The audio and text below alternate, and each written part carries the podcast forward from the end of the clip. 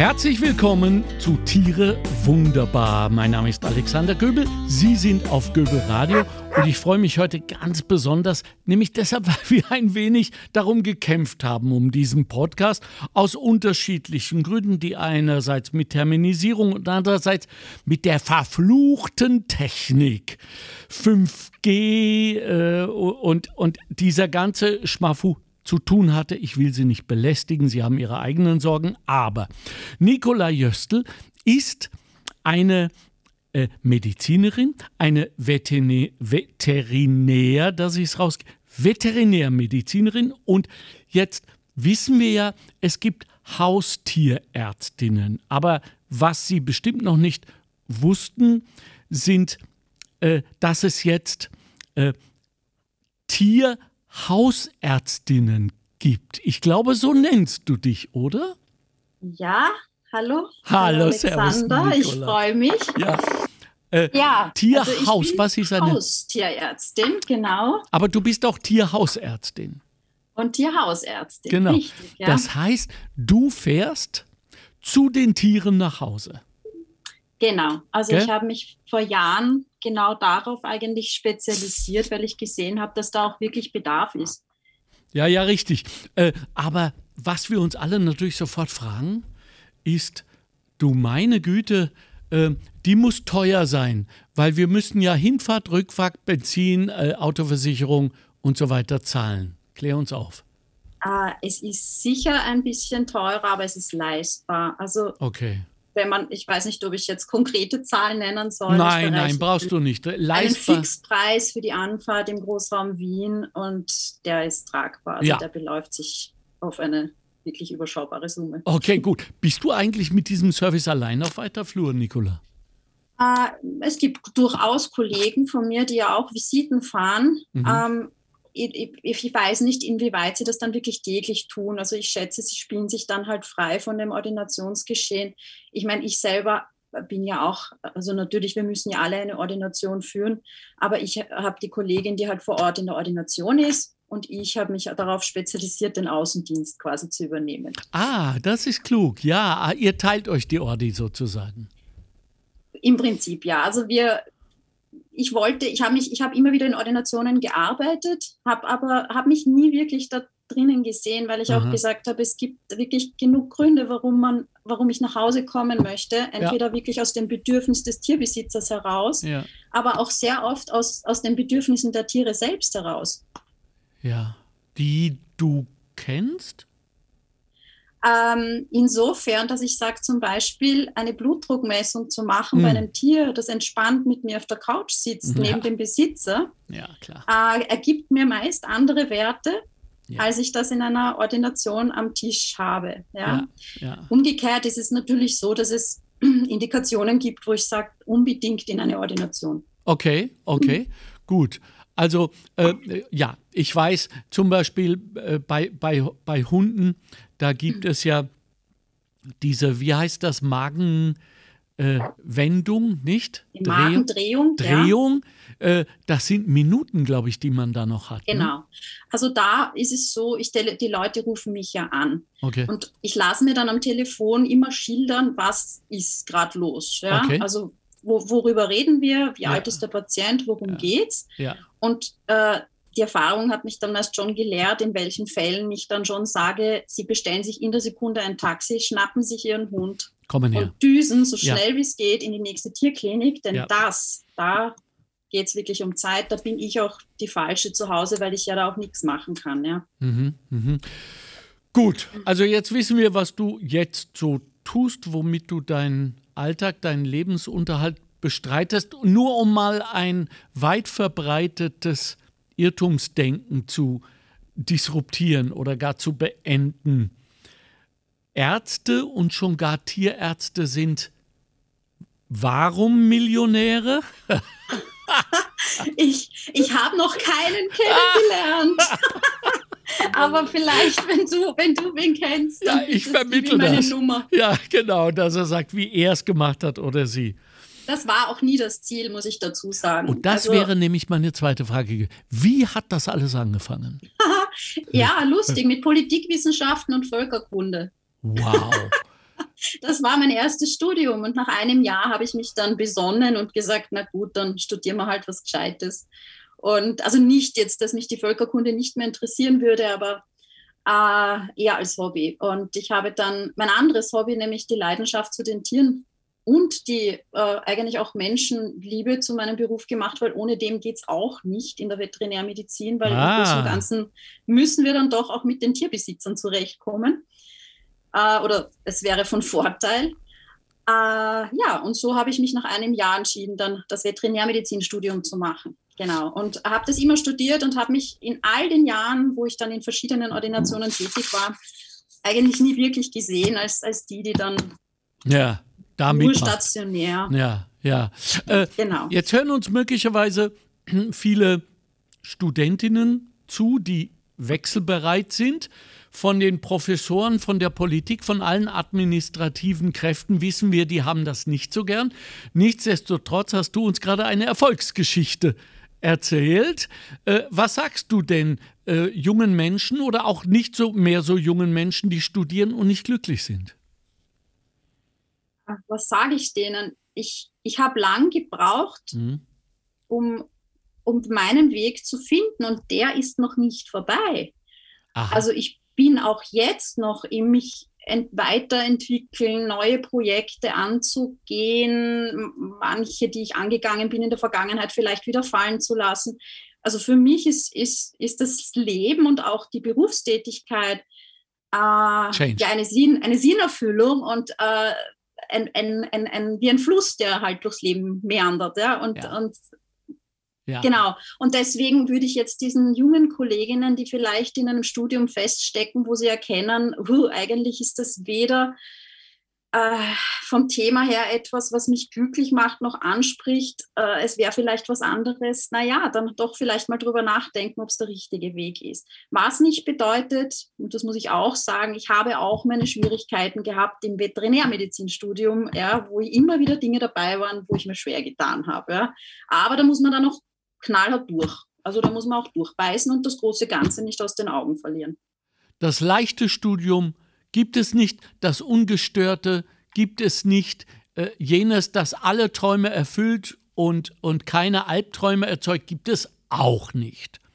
Du sagst es, genau so ist es. Mhm. Also eine Mischung aus sich gut überlegen, was sind meine Qualitäten, was ist meine Leidenschaft, wie kann ich meine Interessen zu meinem Beruf machen und darin auch über lange Zeit eine Erfüllung finden. Das, glaube ich, ist ganz wichtig und auch ein bisschen von diesen alten, von dem alten Kasteldenken wegkommen, dass irgendwie nur Jus und Medizin und also diese ja. alten Granten ja. quasi, dass die ja. sinnerfüllend sind, die sind es oft nicht. Ja.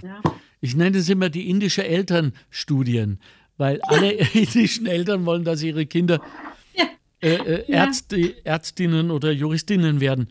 Jetzt hast du einmal von sinnerfüllend gesprochen ähm, und, und jetzt, glaube ich, sind auch, äh, ist der Punkt Werte gefallen und so weiter.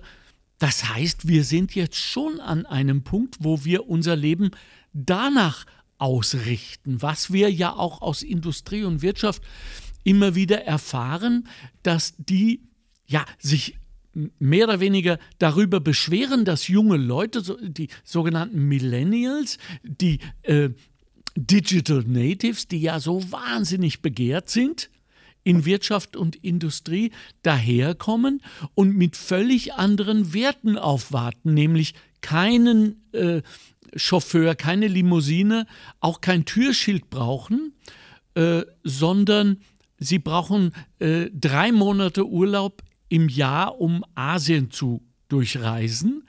Und ansonsten äh, werden sie genau so lange bleiben, wie es für sie Sinn macht und ihre Werte bedient. Damit können viele nicht umgehen.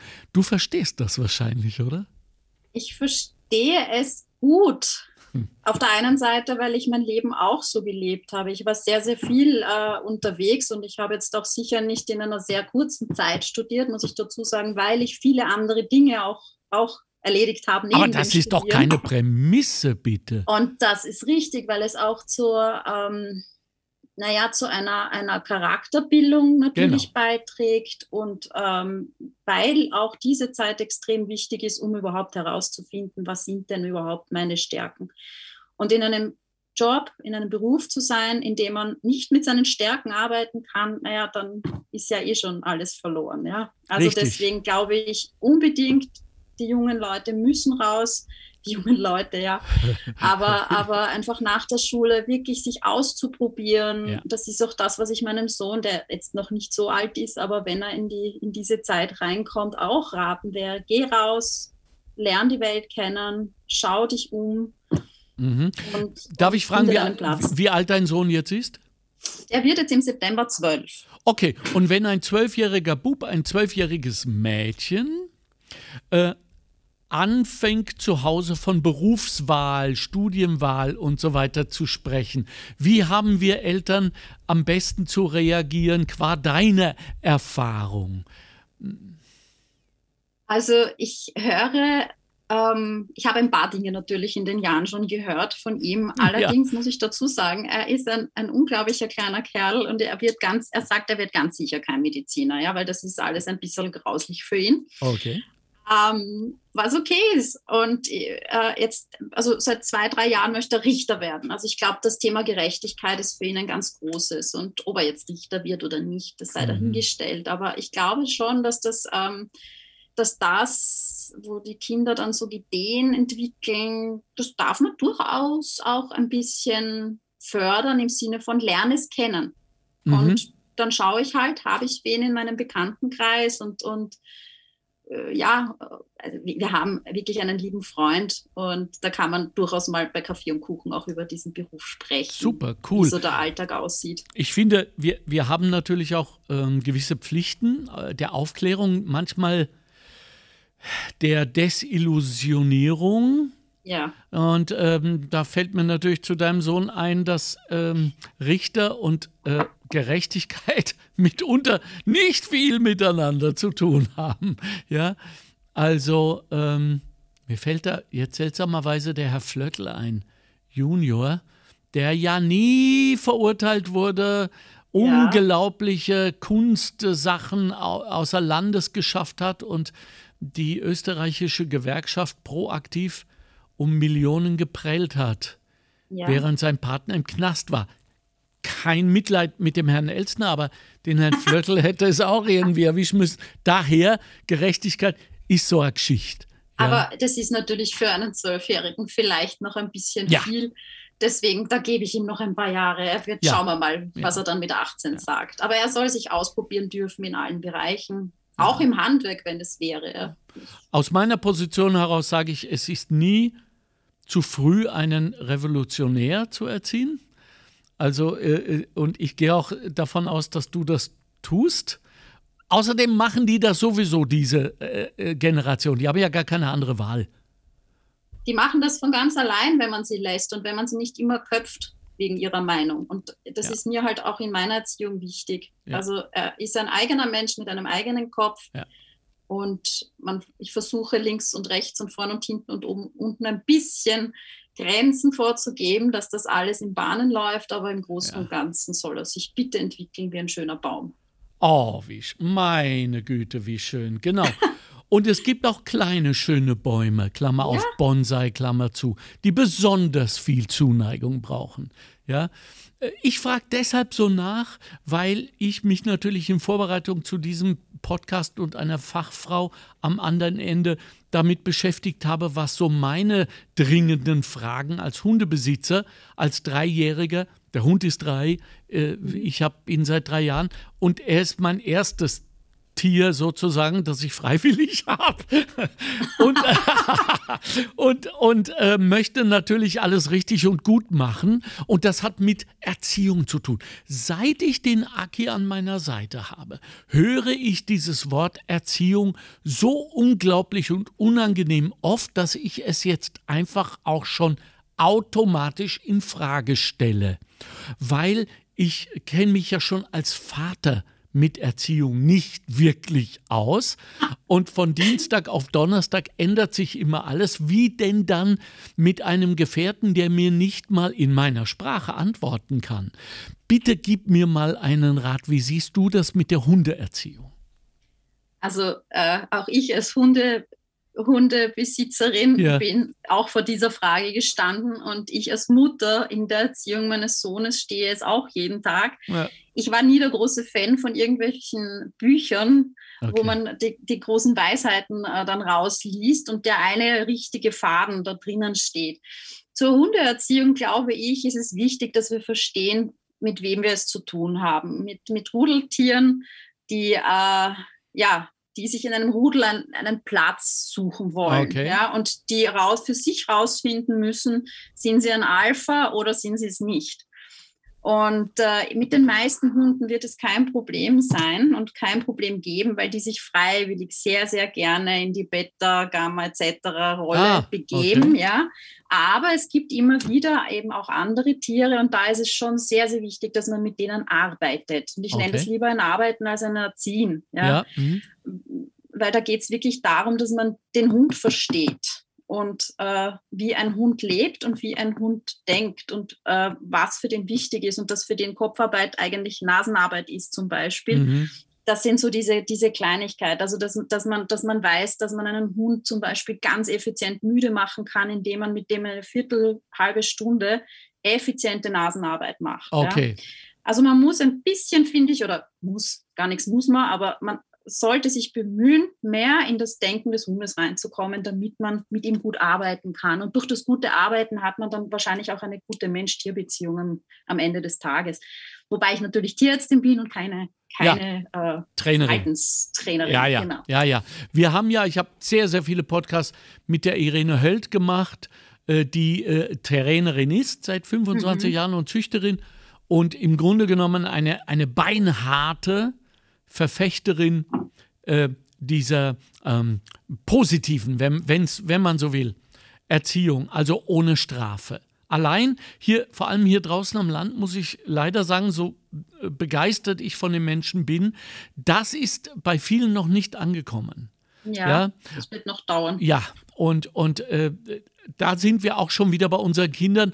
Auch da höre ich immer noch, man möchte es nicht glauben, ich bin auch geschlagen worden und mir hat es auch nichts geschadet. Ja, ich, ja? ich glaube, ich hoffe doch sehr, ah. dass das wirklich immer weniger wird. Ja, ja. ich auch. Aber ja, ich, ich so, es ist furchtbar. Ja, ja.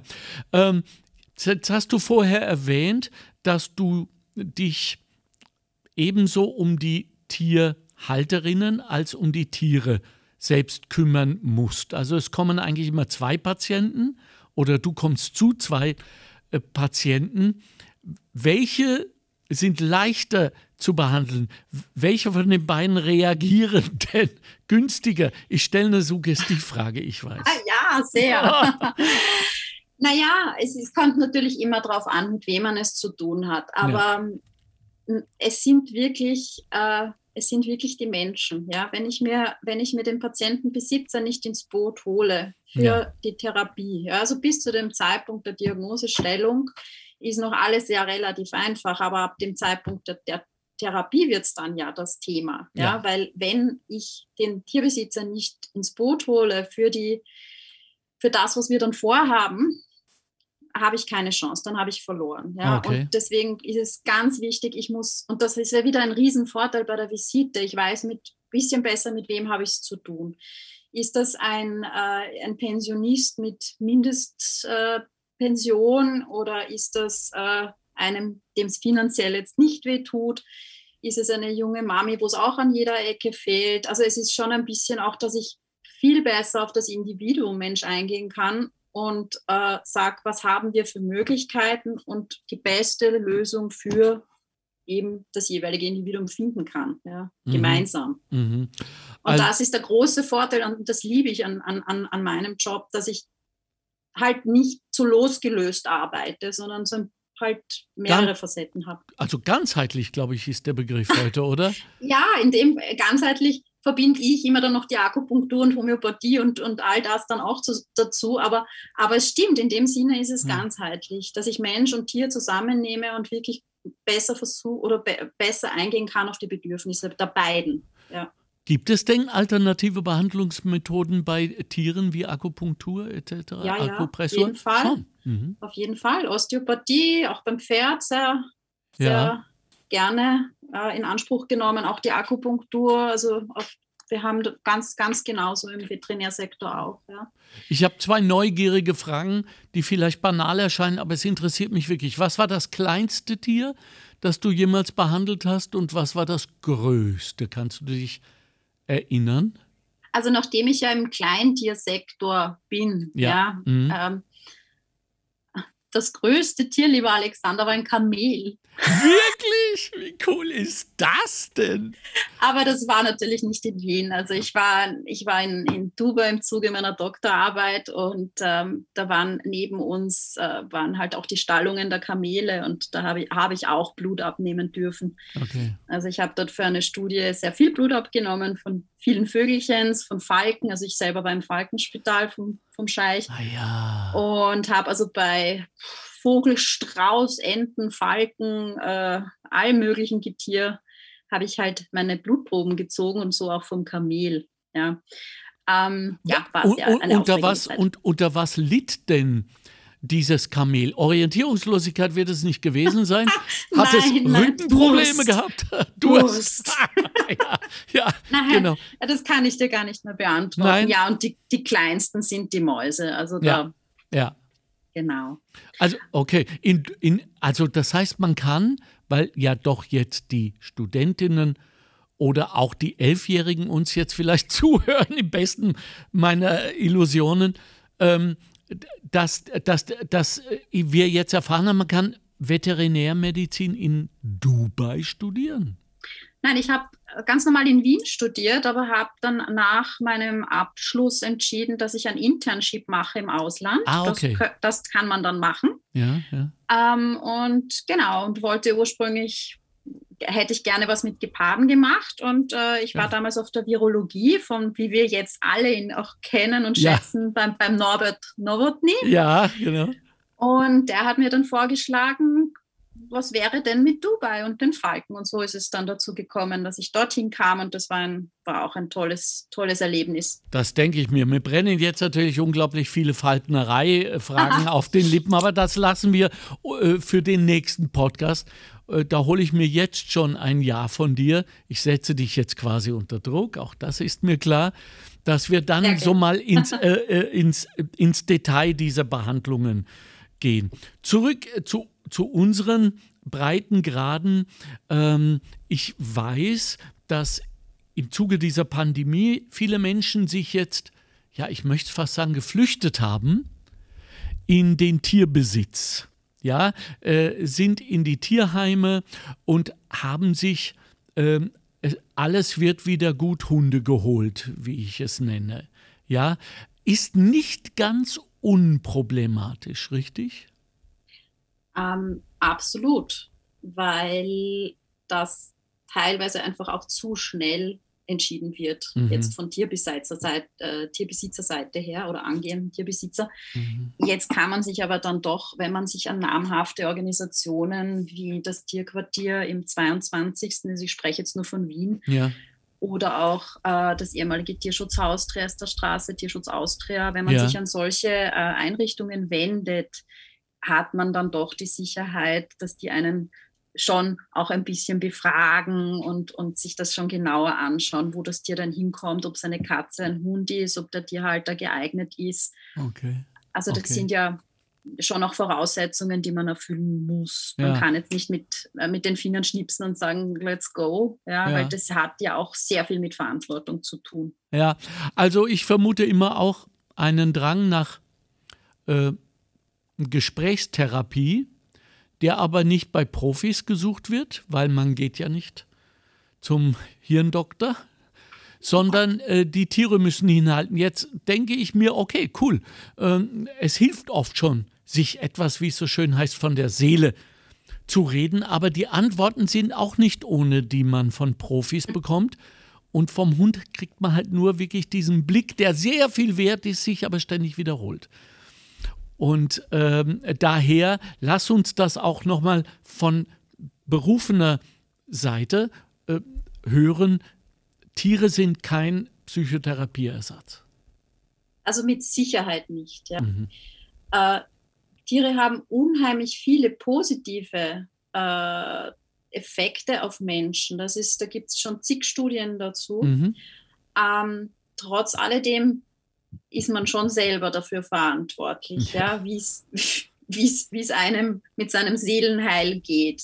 Und es ja. ist auch ganz sicher nicht im Sinne des Erfinders, dass man seine Stimmungen an seinem Haustier auslässt. Ja? Also ja. Und zwar in beide schon, Richtungen, nicht? Ja, richtig. Man sollte schon ein gefestigter Mensch sein, ja. äh, der dann auch für die Tierhaltung, also um sich der Tierhaltung dann auch wirklich als geeignet zu erweisen und, und nicht, äh, ja. Ja, ja. Als Ersatz, ja. Das, ja. das, ist, das ja. ist der falsche Weg. Äh, ich will, wo wir schon beim Aufklären sind, ich, ich wusste es auch nicht, aber seit dem neuesten Tierschutzgesetz, zumindest was Niederösterreich betrifft, sind Tiere in der Tat, Haustiere, keine Dinge mehr. Das wurde ja Jahre, ja, um nicht zu sagen jahrzehntelang moniert, zu Recht, dass die Gesetzgebung das Tier als Ding, als Sache gesehen hat, ähnlich wie äh, die Tiere, die äh, viele von uns mich nicht mehr ernähren. Das sind ähm, Nahrungsmittel und keine Rinder oder Schweine oder Hühner. Wie kommt das eigentlich bei jemandem wie dir an, die die ganze Zeit sich mit diesen Seelenwesen beschäftigen? Also nachdem ich ja in der Stadt vorwiegend arbeite und lebe und vorwiegend mit Kleintieren zu tun habe, äh, und aber der Tierschutz für mich so ein wichtiges Thema ist, so wichtig, dass ich ihn aus allen Aspekten bis jetzt in meinem Leben auch immer versucht habe kennenzulernen. Schön habe ich mich auch dazu entschieden, äh, in die Nutztierrichtung einen Schritt zu machen und arbeite auch als amtliche Tierärztin in der Lebendbeschau, also bei Rinderanlieferungen zum Beispiel. Cool. Äh, und dann auch der, der, der Fleischqualitätssicherung, auch mhm. ein, ein wichtiger Bereich, den Tierärzte ja erfüllen, mhm. ähm, um eben genau diesen Bezug auch nicht zu verlieren und den auch weitergeben zu können dass man sagt, ähm, wo ist jetzt genau der, der Unterschied ja, äh, in der Diskussion jetzt mit Menschen ja. zwischen dem lieben Hund, der auf der Couch sitzt, der kleine plüschige, ja, und der, der Kuh, dem Rind, dem Stier, äh, das jetzt ein, zwei Jahre für uns wachsen durfte. Ja. Also es geht dann schon auch sehr um Wertschätzung. Und ich meine, es geht nicht darum, wir müssen nicht alle jetzt vegan leben mhm. oder aber ich denke mir schon, dieser, gerade wenn wir bei dem Thema Fleischkonsum sind, mit dem wir wahrscheinlich alleine schon zehn Podcasts Ja, können, danke, ja. du hast mir gerade neun weitere zugesagt. Herrlich. Ich weiß, was um, du ähm, meinst. Also es ist wichtig, dass man einfach reflektiert über all diese Dinge. Und, ja. und ich versuche das dann halt auch in Gesprächen mit Menschen, wenn ja. ich so am, am Katzerl arbeite, dann vielleicht auch hin und wieder über diese Themen zu sprechen und Super. die Menschen zu motivieren, vielleicht nicht mehr ja. jeden Tag Fleisch zu konsumieren. Ja, die, der Ruf geht ja eben einerseits dahin und andererseits äh, hören wir, äh, höre ich, und vielleicht ist das nur meine Bubble, dass äh, immer wieder Menschen, die gerne Fleisch essen, und hey, jetzt auch im, im Frühling, jetzt wo es mal zwei Tage Frühling war, äh, haben ja sofort die, die Griller äh, angefeuert, überall. Ja. Und wenn du da an den Gärten vorbeigehst, ich, ich glaube, niemand kann sich dem dieser, dieser äh, äh, olfaktorischen Einladung äh, entziehen. Das riecht einfach so gut und man will, da, ob man es essen will oder nicht. Ja? Das heißt, es gehört zu unserer Kultur, das muss man einfach ja. so sagen. Ja? Äh, aber wenn ich sie dann darauf anspreche und sage, Leute, wie steht ihr denn Tierhaltung, vor allem Tiertransport, diese zum Himmel schreiende Unvernunft? Ähm, sagen sie alle, wir sind dagegen. Und wenn ich frage, seid ihr denn bereit, auch x mehr zu zahlen, wenn all das nicht mehr stattfinden muss? Das kommt ja, kommt ja am Ende dieser Gespräche auch mit den Bauern immer wieder raus, sagen alle selbstverständlich und ich würde bei so einem Flasche überhaupt nicht mehr auf den Preis schauen. Es ist mir scheißegal, wenn ich mein Gewissen, manche sagen das auch offen, damit beruhigen kann. Ähm, was sollen wir tun, um hier eine industrielle Wende herbeizuführen? Hast du eine Antwort? Ähm, also ich glaube, reden, reden, reden, informieren, ja. informieren. Also gerade die, die in irgendeiner Art und Weise in diese, in diese Abläufe eingebunden sind und Ahnung haben, weil ich finde, es sollten ja hauptsächlich die reden, die Ahnung haben. Ja. ja. Ich denke mir das manchmal so in, in der täglichen Politik. Ja. Ähm, äh, und auch bei den, bei den Skeptikern in allen Bereichen. Ja, ja das ist ja. also genau dieselbe, dieselbe Gasse, nämlich eine Sackgasse. Mhm. Aber ich glaube, Aufklärung ist ganz, ganz wichtig und wirklich auch nicht aufgeben und nicht aufhören. Ja, ich habe selbst in meinem, in meinem Umfeld ja, lang, lang gebraucht, bis ich endlich von, von gewissen Eiern auf die Bio-Freilandeier umstellen konnte. Ja, bravo, und, äh, aber es irgendwann klappt es, ja. Und ja. ich glaube, wenn wir da alle weiter tun und halt bereit sind, dass wir für ein, ein ich rede jetzt wieder vom Händel, 14 Euro für einen Huhn sta äh, zahlen statt 2,90 Euro für zwei Hühner. In ja. dem Moment, wo Fleisch billig ist, ja. kaufe ich Tierleid. Das muss klar werden. Ja. Ich wiederhole das nochmal. In dem Moment, wo Fleisch billig ist, kaufen wir Tierleid.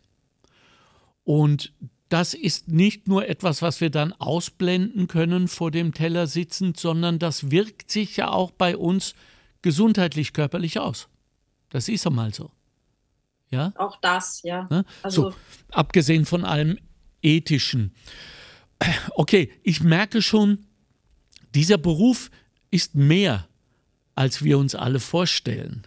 Ja, also mehr als notwendige Interventionen oder wiederkehrende Behandlungen wie Impfen etc. Also es stürzt so jemanden wie dich auch mitunter in äh, seelische, emotionale Konflikte, richtig? Oh ja, ah. das trifft, da triffst, triffst du den Nagel auf den Punkt, weil ähm, ja, das ist auch also natürlich ein, ein, für mich ein sehr emotionales Thema, wenn ich äh, also über Ungerechtigkeiten in der, in der Tierhaltung erfahre und auch spreche und, und mir den Mund fußlich rede und mir manchmal denke, es könnte so einfach sein. Und für andere Dinge wiederum habe ich auch keine Lösung. Ja. ja. ja. Ähm, es ist sehr emotional, auf jeden Fall. Ja. Aber es ist halt auch etwas, wo ich sage, da kann ich meine ganze Leidenschaft ja. einbringen und sagen, ja, wo wir wieder bei der Sinnerfüllung sind. Ja, also das genau. macht, das macht meinen Tag einfach am Ende des Abends zu einem schönen. Ja, ja super. Ähm, be bevor ich dich frage, wie so ein Tag aussieht und wann er dann wirklich äh, zu Ende ist, will ich noch etwas klarstellen für all jene, die jetzt vielleicht etwas Falsches vermuten könnten. Dies ist keinesfalls gegen die Bauern unseres Landes äh, gerichtet, sondern ich habe mittlerweile auch mit vielen Landwirten gesprochen und kenne die andere Seite der Medaille, die da heißt, ich habe eine Familie, ich muss sie ernähren und meine Familie ist seit äh, Hunderten von Jahren in diesem Geschäft. So, das einmal gesagt, das, aber. Das, da, da, möchte ich, genau da möchte ich mich auch noch gleich einklinken. Ja. Es ist ganz im Gegenteil ganz wichtig, dass wir regional einkaufen, genau. dass wir eben das Fleisch unserer Bauern konsumieren, ja. dass wir auch wirklich darüber Bescheid wissen, was ist eigentlich ein Milchpreis und was hat das für Auswirkungen für unsere Landwirte. Ja. Ähm, also all diese Dinge bitte nicht die Augen verschließen und die Ohren einklappen, sondern wirklich wertschätzen, was wir vielleicht im Ort nebenan noch haben und auch das kaufen um ein bisschen mehr Geld, genau. damit es diese klein strukturierten Höfe ja. auch weiterhin geben kann. Ja.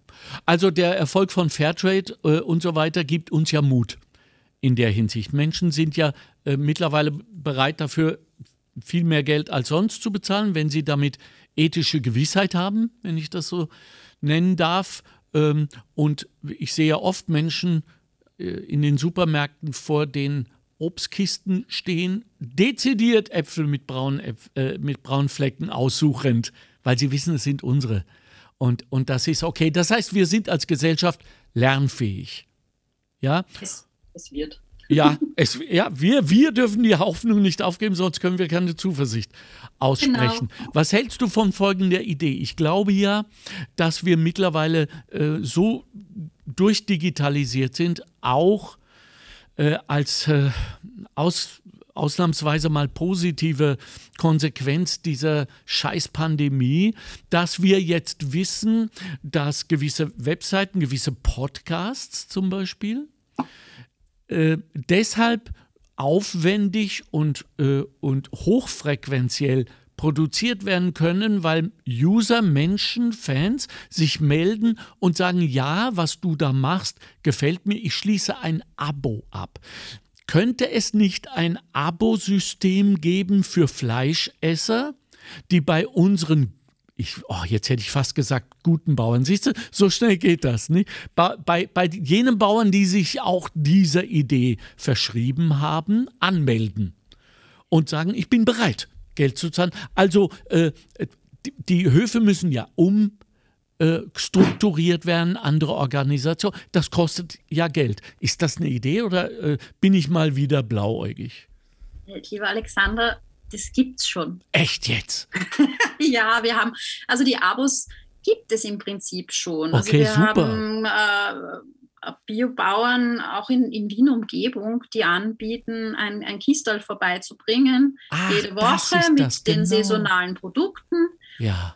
Super. Ähm, also das gibt es auch im Fleischbereich, das gibt es mit Eiern, das gibt es mit Milch, äh, wo man dann sagt, es gibt verschiedene Stellen äh, in, in Wien, okay. bei, bei, den Märkten oder bei manchen Geschäften, wo man sich dann sein Kistal abholen kann und da sind dann die bestellten Produkte drin. Okay. Hast du einen Tipp für uns? Wo suchen wir? Was googeln wir? Also das äh, Jetzt hast du mich zu schnell gefragt. Okay. Das Erste, was mir jetzt einfällt, ist einmal Adama. Das kennt man. Das ist Adama, eigentlich, ja. war das einer der ersten schon, mhm. ja, mit mhm. Biokistel. Ja. Auch der, der Beppi Hopf hat eine Zeit, der Kabarettist, den ja. du sicher kennen wirst. Ja, klar. Der hat ja auch eine, eine Landwirtschaft, ja. ähm, der das über Facebook dann auch gemacht hat. Äh, ist, aber es gibt Dutzende. Also wenn man auf, wenn man in Google man will, auf die Suche macht, das findet man. Ja, ja, ja. super.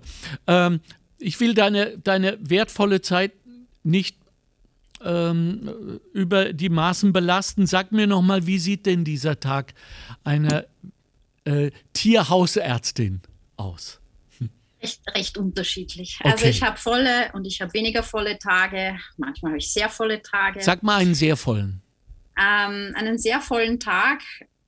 Er ist meistens gespickt. In der Früh schaue ich meistens, dass ich meine Blutabnahmen mache, mhm. also wo ich dann zu den Patientenbesitzern nach Hause komme. Und äh, ich habe ja sehr, sehr viele Katzen, ja, weil die mhm. Katzen jetzt nicht unbedingt die sind, die so gerne äh, spazieren gehen da ja. draußen und äh, die Besitzer sich auch ungern in die Körbe reinstecken. Mhm. Und viele von diesen Tierchen sind halt dann auch sehr, sehr widerwillig oder ich ja. sage immer Tiere mit besonderen Bedürfnissen. Ja. Und ich hatte selber, selbst eine davon, deswegen weiß ich, wovon ich rede. Uh, und zu Hause geht das dann oft wirklich ohne Probleme. Und uh, das heißt, ich mache ich mach Blutabnahmen, ich plaudere mit den Besitzern, speziell mit meinen lieben Senioren, weil mhm. das ist ja auch so ein Herzensprojekt von mir. Nämlich? Erzähl. Senioren und Tiere. Also, dass man die zusammenführt. Ich ja. habe ja meinen meinen Lockdown, meinen ersten dazu genutzt, dass ich alle, alle, äh, es waren über 60 äh, Pflegeeinrichtungen in Wien angeschrieben habe und gesagt, Leute, es gibt mich, bitte lasst den Senioren bei euch die Tiere. Äh, wir können die auch in den, in den Pflegeeinrichtungen betreuen. Wie kam das an? Äh, auch völlig unterschiedlich. Manche haben gar nicht reagiert, aber ich, ich wusste es ja, weil ich habe ja schon äh, Pensionisten in diversen Einrichtungen, die mich angerufen haben und wo ich die Tiere betreue. Und dann habe ich immer erfahren, ähm, dass es total von der Direktion, von der Leitung abhängt, inwieweit sie dafür offen sind. Ob sie sagen, nein, das lehnen wir total ab, das macht zu viel Dreck, Aufwand, was auch immer. Mhm. Oder, Entschuldigung, oder ob sie ganz offen sind dafür. Ja, ich habe Senecurium 19 eine wunderbare Einrichtung, die selbst auch die Tiere, also da laufen die Katzen rum. Ach, die, herrlich. Die, die äh, alten Damen haben ein Gesprächsthema, wo Ach, sie schön. sitzen bei ihrem Café und über die Katzen sprechen. Sie haben einen, ein Freigehege mit Kaninchen, alles Ach. aus dem Tierschutz, ja. Ähm, wo die Tiere einerseits einen wunderbaren Platz gefunden haben und aber auch die, die Heimbewohner ähm, ja, ein, ein Thema zum Plaudern, mhm, ja, dadurch wichtig. sich neue Kontakte viel leichter bilden können. Mhm. Ähm, in dem Moment, wo die Katze am Schoß sitzt, die streicheln, der Blutdruck sinkt. Mhm. Also sind alles auch wieder mit Studien zigmal nachgewiesen schon, was für tolle äh, positive Effekte ein Tier hat. Ja und äh, es einfach nur eine Win-Win-Situation wäre. Ja, würden wir es schaffen, die pflegebedürftigen Katzen quasi aus, den, ja. aus dem Tierschutz zu holen genau. und den Senioren quasi zu geben. Fantastisch. Ähm, und ich habe da wunderbare Kooperationen mit Tierschutz Austria auch, die, die mich da auch unterstützen, dass ich sage, ähm, also nicht nur, dass die alten Tiere bei den Pensionisten bleiben dürfen, sondern auch, vielleicht, wenn es jetzt keins mehr gibt, dass man sagt, man führt sie auch wieder zusammen. Ja, ja, ja. ja. Also ich muss feststellen, ähm, es ist kein Mysterium mehr für mich, was du machst, aber äh, es ist schon beim Zuhören anstrengend, weil es so komplex ist und weil es so gar nicht irgendwie medizinisch ist, wie wir das kennen aus der Schulmedizin. Das sind die Symptome, meistens ist es das, also nehmen Sie das. Äh, tschüss, weil mehr als 30 Sekunden darf ich Sie nicht beraten hier, ja, sondern äh, dass Leute wie du sich wirklich viel Zeit nehmen müssen und tief, tief in die Seele, vor allem der Tierhalter, äh, gehen müssen. Und das äh, überrascht, beeindruckt mich vor allem. Ja, äh, finde ich ganz toll. Sei bedankt. Ich weiß, du kriegst wahrscheinlich überall, wenn du wechselst, Dankeschön, Frau Doktor und so, aber ähm, sei nochmal so in aller Öffentlichkeit bedankt. äh, uns ist äh, zwar äh, wahrscheinlich eine, ähm, was, was war dein erstes Studium? Was war das? Soziologie? Politik. Politik, Poli Wissenschaften und, und, Völkerkunde. Und Völker, eine Völkerkundlerin ist uns. Ja, die Ethnologie war es, ja. Die Ethnologie, ja, gut, ein bisschen äh, Bereichs. Ja. ja. also so ein ganz wenig Touching. Ja, Anthropologie, aber, aber, genau. aber wir würden äh, diese tolle, kompetente, empathische, schöne Frau ja vermissen im Museum, im äh, Naturhistorischen, im Kellerloch 3, wo sie die Spinnen ordnet. Ich hätte es dort genauso wenig ausgehalten, ja, wie genau. ich es jetzt in, in einer Ordination wahrscheinlich die ganze Zeit aushalten würde. Insofern, ich glaube, das ist mein Weg, einfach zu den Menschen zu gehen und genau das, was du angesprochen hast, nämlich die Zeit zu haben, ja. dort zu sitzen, zu sprechen, ja. gerade auch mit meinen lieben Senioren einfach äh, es, ist, es ist eine Win-Win und ich bekomme so viel zurück, dass es mir einfach auch Freude macht. Und ähm, ja, es ist ein, ein wichtiger Bereich und es gibt ja Gott sei Dank nicht nur mich als die jetzt in die Visiten fährt, es gibt ja mhm. genug Kollegen, die das auch machen. Mhm. Mhm. Und, ähm, Dann richtet denen bitte auch unser aller Dank ich aus. Bestellen. Und ich äh, bitte, dass du dich vorbereitest für, nächsten, für den nächsten Podcast. Also wir machen die Falten von Dubai. ja, äh, und, und dann äh, warte ich mal ab, ob noch Fragen zu Kamelen kommen. Ich bin fast überzeugt, dass viele Kamelbesitzer in Österreich sich jetzt freuen, dass endlich eine Fachfrau am Werk ist. Aber da bin ich die Falsche. Für Höckerkunde. Okay, super. Äh, Nicola Jöstl, ähm, man findet dich im Netz unter? Ja, ja, ja, ganz einfach unter Haustierärztin.at. Haustierärztin zusammengeschrieben. Genau. .at. Danke für deine Zeit, danke für deine Arbeit. Grüß deinen Sohn. Sag, äh, Revolutionäre bekommen zwar nicht viel Gehalt, sind aber glücklich. Ja, Richter bei Richtern ist es umgekehrt. Und äh, ich hoffe, dass wir uns bald wiedersehen für unseren zweiten Einstieg. Ja? Würde mich sehr, sehr freuen. Vielen okay. Dank. Ja, ciao, meine liebe Nicola. Ciao. Ciao. ciao.